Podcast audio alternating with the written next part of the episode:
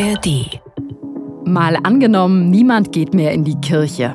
Feiern wir dann auch kein Weihnachten mehr? Und woran glauben wir dann?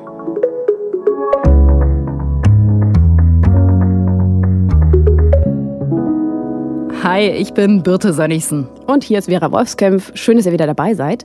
Wir beide sind ja Korrespondentinnen hier im ARD Hauptstadtstudio. Und im Tagesschau Zukunftspodcast spielen wir immer ein Szenario durch. Dieses Szenario, was wir heute durchspielen wollen, das ist ziemlich realistisch. Bald ist Weihnachten und das wird für viele wieder der einzige Anlass im Jahr sein, überhaupt mal in die Kirche zu gehen, wenn überhaupt an Weihnachten. Ja, da gehört es sicher noch für viele dazu. Also der Nikolaus, das Krippenspiel, die Weihnachtslieder. Das ist ja alles christliche Tradition. Eine Tradition, die unser Land seit Jahrhunderten prägt. Aber abgesehen von Weihnachten bleiben die Kirchen in Deutschland inzwischen ziemlich oft leer. Und wenn das so weitergeht, könnte sich die Tagesschau in der Zukunft vielleicht mal so anhören. Die kommenden Weihnachtstage werden zum letzten Mal gesetzliche Feiertage sein. Nachdem die beiden christlichen Kirchen kaum mehr Mitglieder haben, hat die Bundesregierung beschlossen, alle religiösen Feiertage abzuschaffen. Als Ersatz gibt es sieben extra Urlaubstage im Jahr. Die können alle frei einsetzen, ob zu Chanukka oder Weihnachten, zum Zuckerfest oder als Sommerpause. Puh, das ist natürlich ein ziemlich krasses Szenario, mhm. die Feiertage abschaffen. Andererseits, wer kann denn jetzt aus dem Stand sagen, was wir an, sagen wir mal, Allerheiligen, an Pfingsten oder Karfreitag ganz genau feiern? Ja, also bei Karfreitag kriege ich es vielleicht noch hin, aber dann hört es auch auf. Und man kann sich schon fragen, wenn kaum mehr Menschen christlich sind, ob das mit den Feiertagen eigentlich so sein muss. Das ist eine von vielen Fragen, die wir uns heute genauer anschauen wollen. Und Vera, wir können natürlich nicht über die Kirche reden, ohne da gewesen zu sein. Ja, Maike Schöfer hat mich mitgenommen in ihre Kirche. Sie ist 34 und sie ist Pfarrerin der evangelischen Gemeinde in Berlin-Adlershof. In diese Kirche passen irgendwie 600 Leute. Dann ist natürlich zu Heiligabend hier jeder Platz belegt. Das ist, glaube ich, gut vorstellbar. Und an so einem ganz normalen Sonntagsgottesdienst sind es so zwischen 30 und 50 Menschen, die kommen. Und würdest du sagen, das ist genug? Ich würde sagen, jede einzelne Person, die kommt, ist genug. Auch wenn niemand da ist, dann feiere ich den Gottesdienst auch für mich. Hast du schon gemacht? Nee, habe ich noch nicht gemacht, aber würde ich auch machen. Tatsächlich, okay. Und wenn du gerade sagst, Weihnachten ist natürlich voller als andere Feiertage, warum sind sozusagen Menschen dann zu solchen Festen dann eher noch mal geneigt in die Kirche zu gehen als zu einem ganz normalen Sonntag? Ich glaube, das sind die großen Feiertage, die auch den Rhythmus unseres Lebens angeben und bestimmen, die so Eckpfeiler für das gesamte Jahr sind, durch das wir gehen eben. Und also immer wieder auch zu den größeren Feiertagen kommen die Menschen zusammen, um ja auch bewusst in ihrem Leben einen Tag, einen Jahresabschnitt zu begehen, sich darauf vorzubereiten und mit diesem abzuschließen. Ich finde das eigentlich ein ganz schönes Bild. Kirche und die Feiertage, die so den Rhythmus unseres Lebens bestimmen. Also wenn man religiös ist, klar, von der Geburt, also der Taufe, die kirchliche Hochzeit bis hin zum Tod und vielleicht im Gottesdienst in der Kapelle auf dem Friedhof. Ja, und selbst für Menschen, die nicht religiös sind, gibt die Kirche in unserer Kultur so einen gewissen Takt vor. Also Ostern, Pfingsten, Weihnachten, da sind wir wieder bei den Feiertagen. Inzwischen ist es aber so, dass nur die Hälfte der Menschen in Deutschland noch Mitglied in der Kirche ist. Ja, und bei den anderen Religionen, da sind es noch deutlich weniger, gibt es auch unterschiedliche Zahlen. Jedenfalls ist der Islam dann die zweitgrößte Gruppe, aber auch da sind es weniger als 10 Prozent der Bevölkerung in Deutschland. Ja, wenn man sich jetzt mal alle Deutschen anguckt, egal ob sie religiös sind oder nicht, dann sagen 80 Prozent der Deutschen, Religion hat für sie keine oder wenig Bedeutung. Und das zeigt eine aktuelle Studie, die die Kirchen auch selbst in Auftrag gegeben haben. Ja, das ist natürlich schon viel, auch wenn mich das jetzt nicht überrascht. Also ich komme aus Sachsen-Anhalt und im Osten ist das ja schon lange so. Mhm. Und ich habe darüber auch mit Maike Schöfer gesprochen, wie sie das sieht, dass die Kirche in ganz Deutschland an Bedeutung verliert. Mein Gefühl ist, dass, und auch meine Beobachtung, und das ist jetzt sehr subjektiv, dass aber das Interesse und dass die Fragen an Religion, an Kirche und an Gott nicht sinken.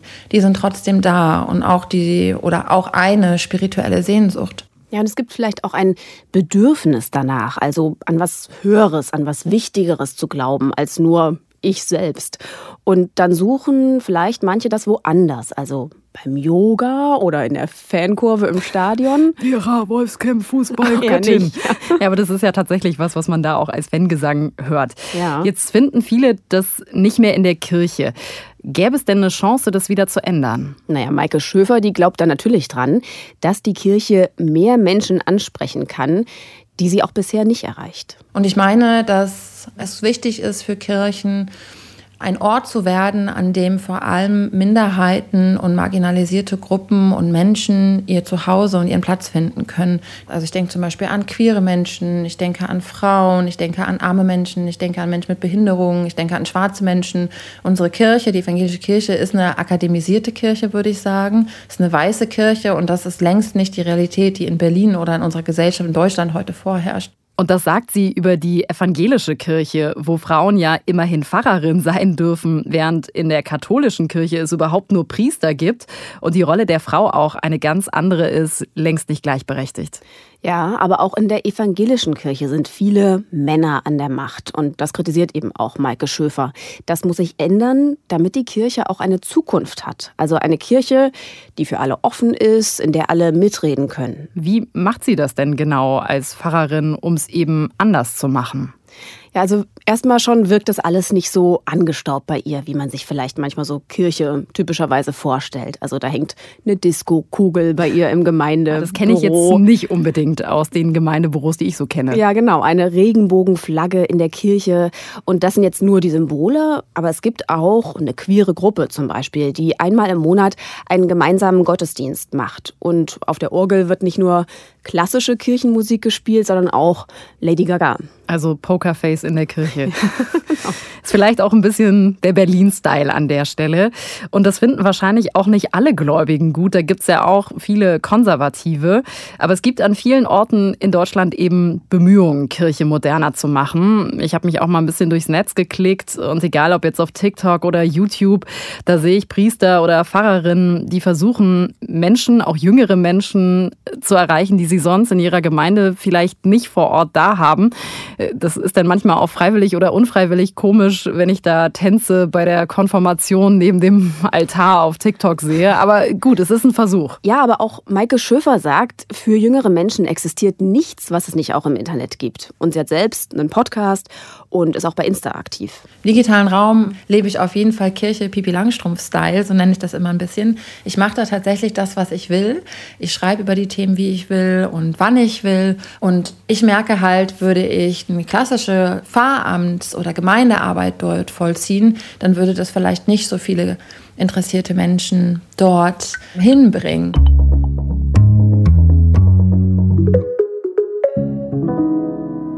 Wir haben gehört, Kirche versucht einiges, um moderner zu werden. Sie kann sich eben damit nicht retten. Das ist sehr deutlich. Das sagt ziemlich deutlich Detlef Pollack. Er ist einer der bekanntesten Religionsforscher in Deutschland. Aber sie versucht alles Mögliche. Also ich würde sagen, als Religionssoziologe, wenn sie das nicht machen würde, würde es um die Kirche weitaus schlechter bestellt sein.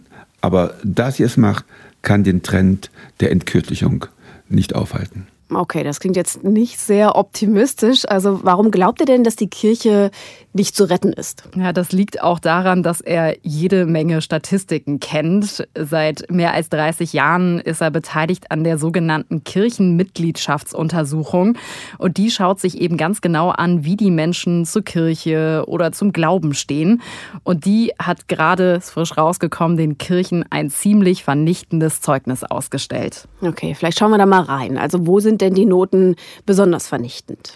Die Zahlen zeigen ganz klar, Menschen vertrauen den Kirchen einfach nicht mehr. Nur 9 Prozent vertrauen der katholischen Kirche noch. 9 Prozent. Mhm. Bei der evangelischen Kirche ist es noch ein bisschen mehr, 24 Prozent. Aber trotzdem, da sieht man ganz klar, es gibt diesen ganz großen Vertrauensverlust. Warum ist das so? Also mir fallen als erstes die Missbrauchsskandale ein. Klar, das ist ein ganz großer Punkt. Das hat ja auch zu vielen Kirchenaustritten geführt, dass da über Jahrzehnte Kinder sexualisierte Gewalt erfahren haben durch Amtsträger und dass die Kirchen auch noch versucht haben, das zu vertuschen. Ja, jetzt versuchen Sie es ja so langsam aufzuarbeiten. Es ist natürlich ein viel größeres Thema, als wir es jetzt hier nur kurz antippen können. Ja, und auch die Kritik am gesamten System Kirche, die geht ja noch viel weiter und hat dazu geführt, dass viele Katholiken und Katholikinnen wirklich wütend sind und sie sagen, die Institution Kirche, die muss sich wirklich grundlegend ändern. Okay, also ein Problem ist die Institution an sich. Genau, das ist das eine, das sagt auch Detlef Pollack. Der sieht aber auch noch ein zweites Problem, nämlich eine große Glaubenskrise. Das würden viele andere von meinen Kolleginnen und Kollegen anders sehen. Aber ich würde sagen, das ist der Kern. Also man kann es auch soziologisch oder empirisch nachweisen. Also die Bindung an die Kirche wird ganz stark durch den Glauben beeinflusst. Und wenn der Glaube zurückgeht, geht eben auch die Kirchenbindung zurück. Und wir haben wirklich in den letzten 60, 70 Jahren eine deutliche Entwicklung hin zu, zu, einer immer stärkeren Skepsis gegenüber den Aussagen des christlichen Glaubens. Also je konkreter diese Aussagen sind, desto unwahrscheinlicher ist es, dass man ihnen glaubt. Also zum Beispiel, dass Jesus Christus nach drei Tagen auferstanden ist. Das ist nur eine Minderheit, die das glaubt. Wenn man das ein bisschen allgemeiner fasst und sagt, na glauben Sie denn an Gott? Da sind es relativ viele. Ja, also in Deutschland sind es immer noch 50 Prozent, die sagen, sie glauben an Gott. Aber wenn man dann fragt, glauben sie denn an einen Gott, so wie er sich in der Bibel offenbart hat, in Jesus Christus, dann sind das 20 Prozent der gesamten Bevölkerung. Das ist also wirklich verschwindend wenig. Ja, aber das klingt schon plausibel für mich, also dass wir nicht mehr an konkrete Wunder glauben. Dafür wissen wir vielleicht einfach zu viel inzwischen. Aber dass es irgendwie irgendwo so eine übergeordnete Macht gibt, das vielleicht schon. Da bist du wahrscheinlich eine von vielen. Mhm. Aber Wissenschaft kann uns inzwischen vieles erklären, was für Menschen früher natürlich komplett unerklärlich war. Da fiel es wahrscheinlich auch einfach leichter, an Wunder zu glauben. Zumal wenn dann noch so eine mächtige Institution wie die Kirche kommt und eben Dinge damit erklärt, mit diesen Wundern. Mhm. Wenn niemand mehr in die Kirchen geht, hat das also verschiedene Gründe. Zum einen die Kritik an der Institution und zum anderen glauben die Menschen weniger an all diese religiösen Erzählungen. Da stellt sich natürlich die Frage, was bedeutet das jetzt für uns als Gesellschaft in einem Land, das kulturell so christlich geprägt ist?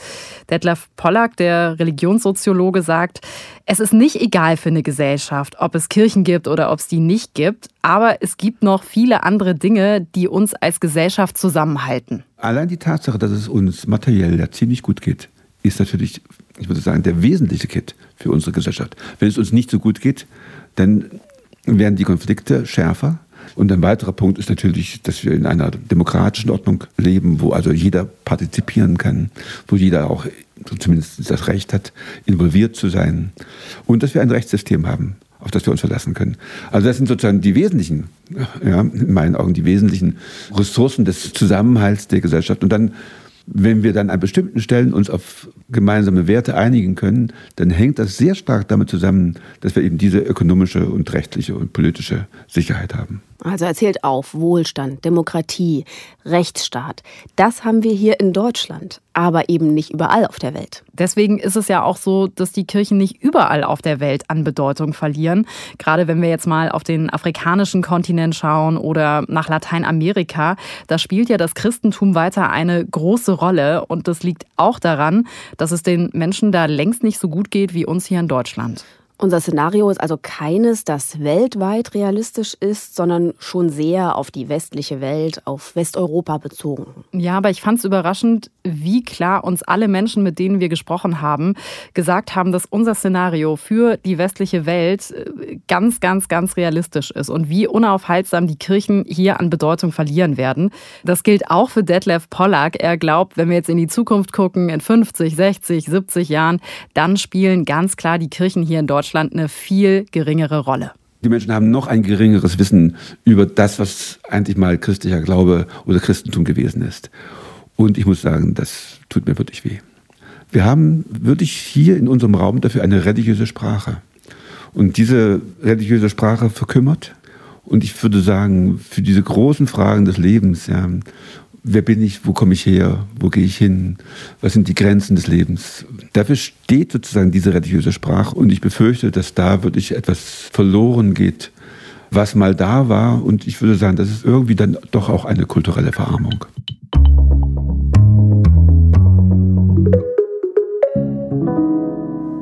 In unserem Szenario sind die Kirchen leer. Schon jetzt sind sie immer leerer. Wenn ich dann auf der anderen Seite aber bei mir in die Buchhandlung um die Ecke gehe, dann sehe ich da ziemlich volle Bücherregale mit ganz vielen Ratgebern über die Suche nach dem Sinn. Ja, in uns steckt das Bedürfnis nach etwas Höherem. Das haben wir schon gehört.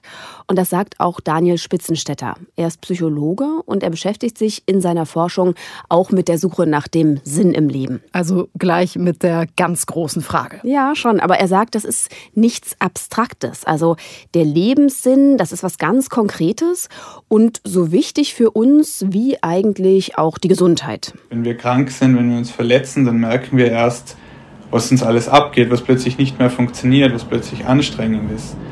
Und so ist es auch, wenn der Sinn abhanden kommt, bemerken wir erst, was wir vorher vielleicht gehabt haben. Dieses Vertrauen, diese Zuversicht ins eigene Leben auch. Und davon abgesehen gibt es auch aus der Forschung viele Studien dazu, dass das Erleben von Sinn durchaus auch förderliche Effekte hat, was die eigene Gesundheit betrifft, was die Lebenszufriedenheit betrifft. Aber was hat jetzt die Lebenszufriedenheit und die Sinnfrage mit Religion zu tun? Religion kann sehr sinnstiftend sein. Also das zeigen viele Studien. Menschen, die religiös sind, empfinden mehr Lebenssinn als Menschen, die es nicht sind. Und das liegt an vielen Dingen. Sie fühlen sich einer Gemeinschaft zugehörig in der Kirche. Und sie erleben ihre Existenz, ihr Handeln als bedeutsam. Was heißt das genau? Das Handeln als bedeutsam empfinden? Ja, dass es einen Unterschied macht, ob es mich gibt und was ich tue. Dieses Gefühl kann einem die Kirche geben und dazu noch Orientierung, also durch die Rituale zum Beispiel. Also Rituale in der Adventszeit, da reden wir über sowas wie ich zünde jedes Wochenende, jeden Sonntag eine neue Kerze an meinem mhm. Adventskranz an, ich gehe vielleicht in die Kirche, wir feiern den heiligen Nikolaus. Ja, aber auch Orientierung, indem es für vieles, was im Leben, was in der Welt passiert, eine Erklärung gibt in der Religion. Und wenn das dann alles noch möglichst gut zusammenpasst, dann kann ich als Mensch aus der Religion viel Lebenssinn ziehen. Jetzt sagst du, ich kann das als Mensch. Jetzt kann ich mich dafür ja bewusst entscheiden und sage, ja, ich möchte einer Religion angehören, ich möchte ähm, in der katholischen Kirche, in der evangelischen Kirche sein. Mhm. Aber ich kann mir am Ende ja nicht aussuchen, auch wirklich daran zu glauben. Das ist ja noch mal was anderes. Ja, stimmt. Und deshalb sind dann vielleicht andere Quellen wichtig, um Sinn zu finden, die gar nichts mit der Kirche zu tun haben. Was das sein kann, das wollte ich auch wissen vom Sinnforscher Daniel Spitzenstetter. Das können auch so Dinge sein wie Fürsorge für andere, soziales Engagement, Verbundenheit mit der Natur, Gemeinschaftssinn, auch so das Bedürfnis, sich selbst kennenzulernen, zu verwirklichen. Und was sich so in der Forschung gezeigt hat, ist, dass eine dieser Sinnquellen, dieser Lebensbedeutungen ganz besonders sinnstiftend wirken kann. Das ist nämlich die Hoffnung, dass man durch das eigene Tun, durch das eigene Handeln etwas Positives in der Welt auch hinterlassen kann, dass die eigene Existenz auch nach dem eigenen Tod überdauern kann. Also so das, was man üblicherweise als Spuren hinterlassen bezeichnet. Es kann sein, dass man Kinder zeugt, diese erzieht, denen was mitgibt auf ihren Weg. Es kann aber auch so das Schaffen von künstlerischen Werken sein. Also was klar ist, egal wo man das jetzt sucht, ob in der Kirche oder in dem, was ich selber mache, ob alleine oder in der Gemeinschaft, wir alle oder die meisten von uns suchen eben nach dem Lebenssinn mhm. und wir können ihn an ganz unterschiedlichen Stellen finden. Und das ist vielleicht der Unterschied auch zu früher, weil früher hat da die Kirche eine viel wichtigere Rolle gespielt. Ja, und die hat es eben ermöglicht, dass man dort was Sinnvolles tut, anderen hilft, ein Gemeinschaftsgefühl hat, wenn man zusammen singt oder was unternimmt, diese Freizeiten, Kirchenfreizeiten macht. Waren bestimmt viele auch schon mal, ne, auf so einer Kirchenfahrt? Ja, ich nicht. ich schon. In unserem Szenario jedenfalls gibt es das nicht mehr in der Kirche, aber Menschen können das woanders finden. Die vielen jungen Menschen, die momentan so im Klima-Umwelt-Thema sich engagieren, und hier denke ich, kann es durchaus für viele Menschen sinnstiftend wirken. Es ist eine Gemeinschaft, in der man sich da wiederfindet, wo man gemeinsam für eine Sache kämpft, die man als wichtig, als bedeutsam erachtet. Es gibt auch gewisse Orientierung, welcher Mensch man sein will, wie man sich anderen, aber auch der Umwelt gegenüber verhalten möchte. Und das hat jetzt eigentlich mit Religion gar nicht so viel zu tun.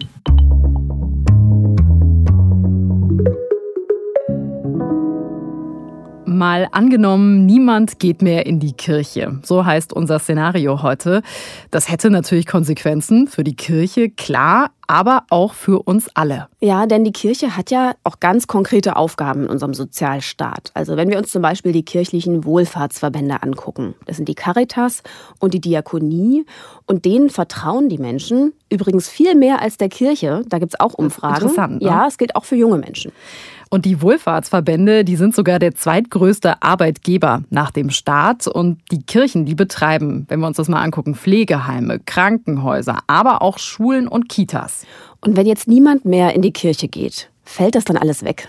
Darüber habe ich mit Thomas Schüller gesprochen. Er ist Kirchenrechtler, Professor an der Uni Münster und er sagt, da muss man genauer hingucken und unterscheiden. Die große Präsenz im Krankenhausbereich und der Pflege, das wird bleiben, weil die ja durch unsere in Deutschland einzigartigen sozialen Sicherungssysteme refinanziert werden. Wenn es anerkannte Einrichtungen sind, bekommen die einfach aus der Pflegeversicherung die Gelder. Also Krankenhäuser und Altersheime bekommen das Geld, das sie brauchen, von den Krankenkassen. Zu einem kleinen Teil gibt die Kirche auch noch was dazu, aber im Prinzip könnte das auch ohne die Kirche finanziell so weiterlaufen. Das ist im Bereich der kirchlich anerkannten Schulen, die als Ersatzschulen anerkannt sind vom Staat, schon anders. Da müssen wir von Bundesland zu Bundesland schauen. Ich nehme jetzt mal Nordrhein-Westfalen, weil ich mich hier gut auskenne. Da wird von den Personalkosten, das sind ja die intensivsten Kosten, also Lehrerkollegium und Lehrerinnenkollegium, werden in Nordrhein-Westfalen knapp 90 Prozent refinanziert. Wenn du aber große, sehr anerkannte, sehr begehrte, sehr frequentierte katholische evangelischen Schulen dir anschaust, sind das Lehrkörper mit mehreren hundert äh, Personen. Da kommen Millionenbeträge zustande. Also je nachdem, aber wenn die Kirche zum Teil zehn Prozent der Kosten selbst trägt, das ist ja schon ein großer Anteil. Ein großer Anteil. Das gilt für Schulen, das gilt aber auch zum Teil für Kitas. Und da sagt Thomas Schüller, da fließt wirklich dann ein ordentlicher Anteil auch an Kirchensteuern rein. Ja, Kirchensteuer. Also wer in der Kirche ist und Geld verdient, der zahlt die. Und was passiert, wenn die Kirchensteuer abgeschafft würde? Damit haben wir uns schon mal in einer Folge beschäftigt. Die findet ihr wie alle Folgen von Mal angenommen in der ARD Audiothek. Verlinken wir euch aber auch nochmal in den Shownotes. Die Kirchen, die bereiten sich auf das Szenario auch schon vor. Die rechnen damit, dass sie in Zukunft viel weniger Geld zur Verfügung haben, weil es einfach weniger Menschen geben wird, die Kirchensteuer bezahlen. Und deswegen ist jetzt gerade auch die Frage, die die Kirchen umtreibt, können die in Zukunft weiter wie bisher so viele Schulen und Kitas betreiben? Ja, aber wenn wir uns angucken, wie viele Betreuungsplätze es schon jetzt fehlen für mhm. Kinder, wie sieht es in den Schulen aus mit den überfüllten Klassen? In der Bildung ist sowieso alles schlecht, wenn wir uns die PISA-Ergebnisse angucken. Wenn da jetzt in Zukunft die Kirchen auch noch ausfallen würden, sagt Thomas Schüller, dann bekommt der Staat ein riesengroßes Problem. Und das ist, glaube ich, nicht übertrieben, weil Sie müssen einfach sehen, dass der Staat sich in den letzten 40 Jahren in die Hängematte der Kirchen gelegt hat und sehr dankbar dafür war, dass sie oft auch in monopolartigen Strukturen in damals noch stark katholisch, evangelisch geprägten Regionen Deutschlands, die gibt's bis heute, sich darauf komplett verlassen hat, weil das natürlich auch ein total cooler Player war. Ne? Die hatten die gleiche bürokratische Infrastruktur, die hatten die Sicherheit mit den Kirchenfinanzen, mit der Kirchensteuer, da kam jeden Monat das Geld rein. Das ist bei freien Trägern, zum Beispiel einer Elterninitiative, die für drei Jahre für ihre Kinder eine Kita macht, wesentlich schwieriger, weil nach drei Jahren sagen die Eltern, tschakka, jetzt geht's zu den Schulen. Und das waren stabile, feste Player. Und wenn die jetzt wegbrechen in Regionen, wo die Kirchen monopolartige Strukturen besetzen, dann kommt auf diese Kommunen, auf diese Länder ganz Dramatisches zu. Okay, also bei Kindergärten und Schulen ist das ein echtes Problem, wenn sich die Kirchen daraus zurückziehen. Und die Kommunen, die haben ja jetzt schon kein Geld. Tja, das Geld, das ist die eine Sache, aber es könnte auch noch zu ganz anderen Problemen führen.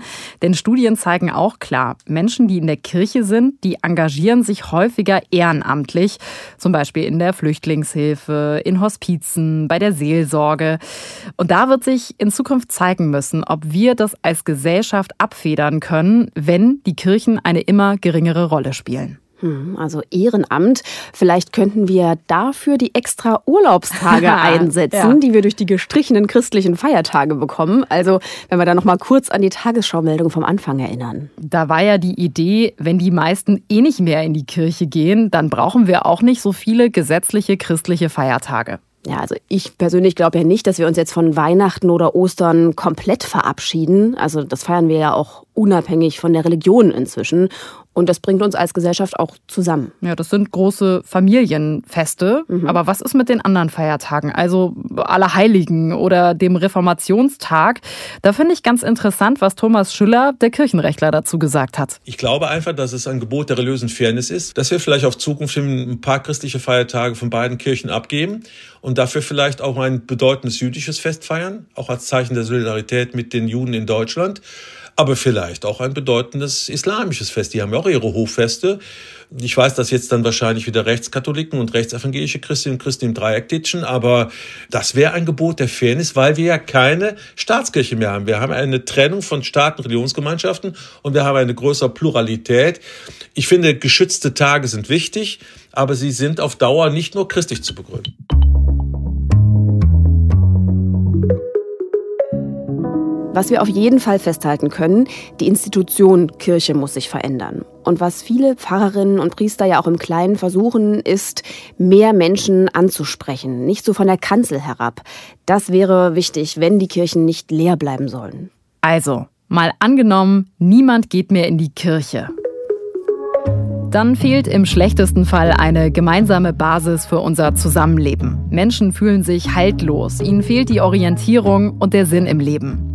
Weniger Menschen kümmern sich ehrenamtlich um Geflüchtete, Obdachlose und andere Menschen, die dringend Hilfe brauchen. Kirchen ziehen sich auch aus Schulen und Kitas zurück. Dadurch fehlen noch mehr Betreuungsplätze, Schulen verkommen und die Bildung leidet darunter. Und weil die Kirche sich nicht reformiert, schafft sie es noch nicht einmal für die Menschen da zu sein, die sie wirklich brauchen. Es könnte aber auch ganz anders laufen. Im besten Fall verliert die Kirche zwar an Bedeutung, verändert sich aber. Sie rückt näher an die heran, für die sie lange nicht da war. Wer nicht in der Kirche ist, findet seinen Lebenssinn anderswo. Zum Beispiel in der Familie, der Klimabewegung oder der Kunst. Und im Ehrenamt. Viele Menschen engagieren sich auch so für die Bedürftigen und haben auch ohne Religion einen moralischen Kompass und wissen, was richtig und was falsch ist. Der Staat schafft es, Schulen und Kindergärten selbst zu betreiben. Aber die Kirche übernimmt weiterhin Aufgaben im Sozialen und in der Seelsorge. Und dass jemand diese Aufgaben übernimmt in der Seelsorge, im Sozialen, das wird ja auch in Zukunft wichtig bleiben. Ein großes Thema. Nicht nur, aber natürlich besonders immer in der Weihnachtszeit. An Weihnachten werden jetzt viele von euch nach Hause fahren und feiern, egal ob mit oder ohne Kirche. Und wer da noch einen Podcast-Tipp braucht, da hätte Vera was. Wenn ich es richtig verstanden habe, müsst ihr dann aber auch unbedingt Taschentücher ins Weihnachtsgepäck packen. Ja, sicher ist sicher. Also der Podcast heißt Telephobia, die dieser eine Anruf. Und es geht um einen Anruf, um den sich Menschen schon ganz lange drücken. Zum Beispiel Lilian, die wissen will, warum diese eine Freundin sie damals geghostet hat. Und wir begleiten sie jetzt dabei, diesen Anruf zu machen und lernen dabei ganz viel persönlich, rücken da total nah ran. Und ich finde, das sagt uns auch immer ganz viel über uns als Menschen. Ich finde es sehr, sehr anrührend gemacht. Also ab in die ARD Audiothek, da gibt es den Podcast. Wer uns noch was mitgeben will, Lobkritik oder gerne auch Weihnachtswünsche, das könnt ihr wie immer mailen an malangenommen.tagesschau.de. Wir sagen schöne Weihnachten und bis zum nächsten Jahr. Macht's gut, tschüss.